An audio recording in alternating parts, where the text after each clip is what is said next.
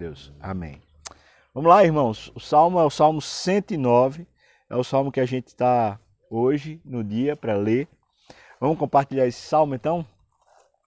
Salmo 109 diz: Imprecações contra os inimigos.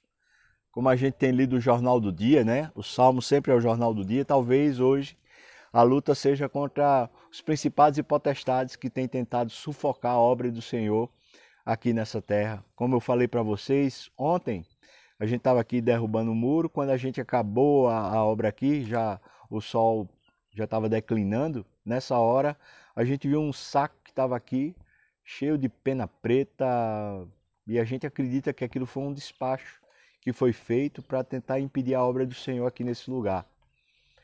A Bíblia fala assim: agindo eu, quem impedirá? Também a Bíblia fala para nós que os nossos inimigos não são constituídos de carne e sangue, mas são principados e potestades que habitam nas regiões espirituais.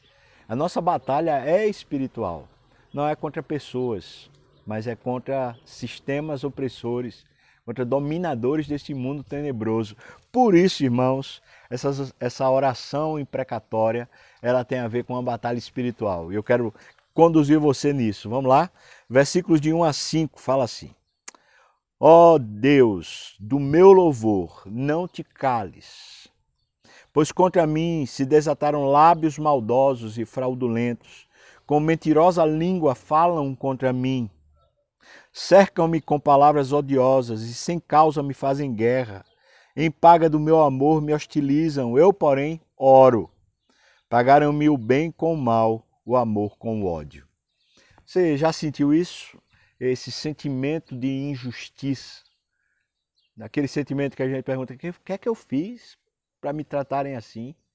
O que é que eu fiz para me devolverem dessa maneira, com hostilidade, com essa já, já passou por isso? Faz parte da nossa jornada. Talvez a gente, quanto mais pareça com Cristo, mais isso vai acontecer. Se você observar a vida de Jesus, foi exatamente assim. Jesus nunca fez mal a ninguém, pelo contrário. Ele serviu a todos, abençoou a todos, mas ele era extremamente mal falado. Né? As pessoas hostilizavam e a, em troca, em paga do grande amor com que ele amou a humanidade, o que fizemos com ele foi matá-lo. Pois esse salmo tem a ver com isso, com a obra de Cristo, com a vida de Cristo e a hostilidade que isso cria. Queria que você pensasse que nós vivemos num mundo assim. Né? Se a gente defende valores cristãos, os valores de Cristo que revelam o amor de Deus, se a gente faz isso, sabe o que, é acontece? O mundo nos hostiliza. Né? Por exemplo, se a gente defende a vida, queria só citar aqui o caso desse, desse, dessa menina de 10 anos. Né? Ela é vítima, ela é vítima de abuso, ela é vítima de estupro, é, ela é vítima. Mas a criança que foi abortada, que foi morta, também é vítima. E a gente tem um vilão. E o vilão foi esse, esse malfadado padrasto, se é que eu posso chamar assim, esse homem monstro que ele sim precisa ser pego, precisa ser preso. Eu sei que está preso, mas estou falando de uma justiça acontecer efetivamente. A justiça tem que acontecer sobre ele. Entretanto, se usa isso para hostilizar os cristãos. Quando nós queremos defender a vida em todas as suas esferas, não é só uma luta contra o aborto, mas é uma luta a favor da vida, não é? Só para mostrar como muitas vezes por causa da, do amor de Cristo, por causa da maneira como Cristo revela amor, nós seremos hostilizados. Pois bem, do versículo 6 até o versículo 15, ele começa a explicar isso. Ele fala assim: suscita contra ele um ímpio e à sua direita esteja um acusador. Quando o julgarem, seja condenado. Está falando contra o inimigo, contra esses que hostilizam. Então ele fala: quando o julgarem, seja condenado e tira como pecado a sua oração. Os seus dias sejam poucos e tome outro sem encargo. Lembra que isso foi falado a respeito de Judas? Quando os discípulos estavam orando lá no cenáculo, 120 pessoas, depois que Cristo já tinha ressuscitado, já tinha subido aos céus, eles estavam esperando o Pentecostes, eles fizeram a escolha lá do novo apóstolo que seria Matias. E naquela, naquele tempo de oração, Pedro se levanta e fala exatamente esse versículo. Ele diz isso, né? Que tome outro o seu encargo. Ele estava falando a respeito da saída de Judas. Então veja como é uma, uma, batalha espiritual isso, né? Versículo 9. Fiquem órfãos seus filhos e viúva a sua esposa. Esses que agem contra o nome do Senhor. Está falando de justiça, né? Versículo 10: Andem errantes os seus filhos e mendiguem, sejam expulsos das ruínas de suas casas. De tudo o que tem, lance mão o usurário. Do fruto do seu trabalho, embulhem-no, não, esbulhem-nos os estranhos. Ninguém tem a misericórdia dele. Nem haja quem se compadeça dos seus órfãos. Desapareça a sua posteridade, e na seguinte geração se extinga o seu nome. Na lembrança do Senhor, viva a iniquidade de seus pais, e não se apague o pecado de sua mãe. Permaneçam ante os olhos do Senhor, para que faça desaparecer da terra a memória deles.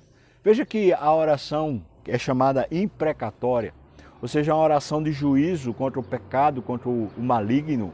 Veja que ele está pedindo a Deus justiça. Sabe, irmãos, às vezes o nosso desafeto, as pessoas que nos fizeram mal, tem uma tendência muito forte a nos fazer transgredir. Ou seja, a gente quer tomar vingança, a gente quer agir contra aquele que está nos fazendo mal. Mas aqui está um princípio escriturístico. Por que não desabafar o nosso sentimento de injustiça diante do trono da graça, diante do juiz dos juízes, aquele que tem uma sentença eterna? Por que não dizer, Deus, o Senhor sabe o que fizeram comigo, o Senhor sabe quem foi que fez comigo, por isso eu peço ao Senhor a sua justiça. Irmãos, esse tipo de oração é justamente o desabafo que a gente faz e a gente precisa desabafar. Algumas coisas que ficam entupindo nossas veias, ficam entupindo nossa memória, fazem com que nossa, nossas emoções fiquem encharcadas de ódio. Essas coisas precisam ser desabafadas e a gente desabafa elas é na oração. Veja que palavras fortes que ele está dizendo aqui, né? Que seja extinguida a memória deles, que, que o, o pai, a mãe o, os filhos, as gerações todas sejam extintas. Ele está desabafando, está botando para fora o sentimento de injustiça que tomou o coração. Isso aqui é que sara a alma, irmãos. Eu não sei se Jesus fez algum tipo de oração imprecatória, eu acho que não, né? Mas eu posso lembrar de Jesus desabafando lá no Getsemane. E ele está dizendo, Senhor Deus, olha, é injustiça, eu não quero beber esse cálice, né? Eu não quero. Agora entenda que se ele não bebe o cálice, os maldosos que somos eu e você, nós iríamos para o inferno. A justiça de Deus nos puniria e nós iríamos para o inferno. Então quando Jesus está orando no Getsemane dizendo, Pai, livra-me desse cálice, né? passa de mim, ele está dizendo, na verdade, que Senhor condena eles. Né? Condena eles é que são vilãos, não eu.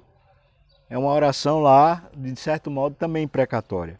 Versículo 16 diz: Porquanto não se lembrou de usar misericórdia, mas perseguiu o aflito e o necessitado, como também o quebrantado de coração, para os entregar à morte. Ele está explicando, do versículo 16 ao 20, ele está explicando como é que a injustiça é feita, né? Veja, uma perseguição contra o aflito necessitado, contra a pessoa quebrantada. Depois diz: amou a maldição, ela o apanhe. Não quis a bênção, aparte-se dele. Vestiu-se de maldição como de uma túnica. Penetre como água o seu interior e os seus ossos como azeite. Seja-lhe como a roupa que o cobre e como o cinto com que se sempre se cinge tal seja da parte do Senhor o galardão dos meus contrários, dos que falam mal contra a minha alma. Ou seja, você vê a maledicência, você vê a corrupção, você vê a falta de misericórdia, você vê a opressão. Esses são os sistemas com os quais afligiam Davi. Versículo 21 até o versículo 29 ele diz: Mas tu, Senhor Deus, age por mim, pedindo mais uma vez a justiça mas está pedindo a justiça de Deus. Age por mim, por amor do teu nome, livra-me, porque é grande a tua misericórdia. Porque eu estou aflito e necessitado, e dentro de mim sinto ferido o coração. Às vezes, uma mulher que está casada há anos está sentindo isso a respeito do marido, né? Às vezes, o contrário, o marido está sentindo isso a respeito da mulher. Porque às vezes nesse microcosmo chamado a, a família, o casal, existe opressão, existe um domínio, existe um negócio que está fazendo mal lá.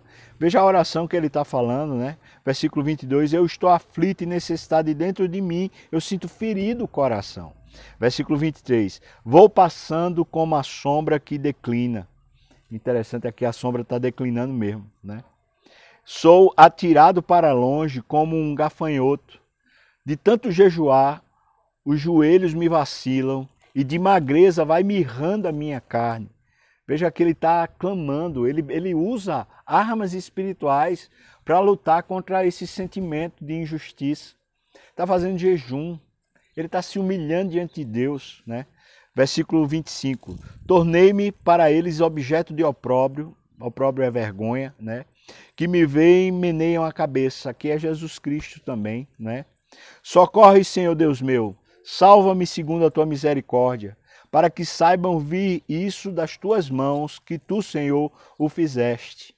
Amaldiçoem eles, mas tu abençoa. Quer dizer, eles me amaldiçoam, mas o Senhor me abençoa. Né? Sejam confundidos os que contra mim se levantam. Alegre-se, porém, o teu servo. Cubram-se de ignomínia os meus adversários, e a sua própria confusão os envolva como uma túnica. Amém. Ou seja, o que ele está falando é que a maldade que eles tentam fazer a mim caia sobre eles e não sobre mim, porque o Senhor me abençoa. Versículos 30 e 31. Muitas graças darei ao Senhor com os meus lábios. Louvá-lo-ei no meio da multidão, porque ele se põe à direita do pobre. Pobre aqui é esse fraco, esse injustiçado. Pobre não necessariamente é o que tem falta de dinheiro, porque às vezes até o pobre que tem falta de dinheiro é opressor. Então aqui o pobre é o fraco, é o que está justamente sendo oprimido, né? Para o livrar dos que lhe julgam a alma, a alma. Pois, pois veja, eu te darei muitas graças, Senhor, com os meus lábios. Eu louvarei o Senhor no meio da multidão, porque o Senhor se põe à direita, se põe como braço forte daqueles que são fracos. Sabe, ele está falando no final que ele vai resolver esse assunto. Ele está dizendo: Eu vou dar graças ao Senhor. Esse assunto vai ser resolvido. Eu não vou ficar nesse sentimento, esse sentimento de injustiça que faz a gente mirrar, faz a gente sucumbir. Eu vou resolver esse assunto. Em outras palavras, ele está dizendo: tem data para acabar esse sentimento em mim. E sabe por que ele, ele conclui assim? Porque ele está colocando na mão daquele que julga o coração vai se resolver talvez antes das questões se resolverem. Mas certamente o coração resolvido, as questões já se resolveram. Deus abençoe você. Vamos cantar mais uma vez.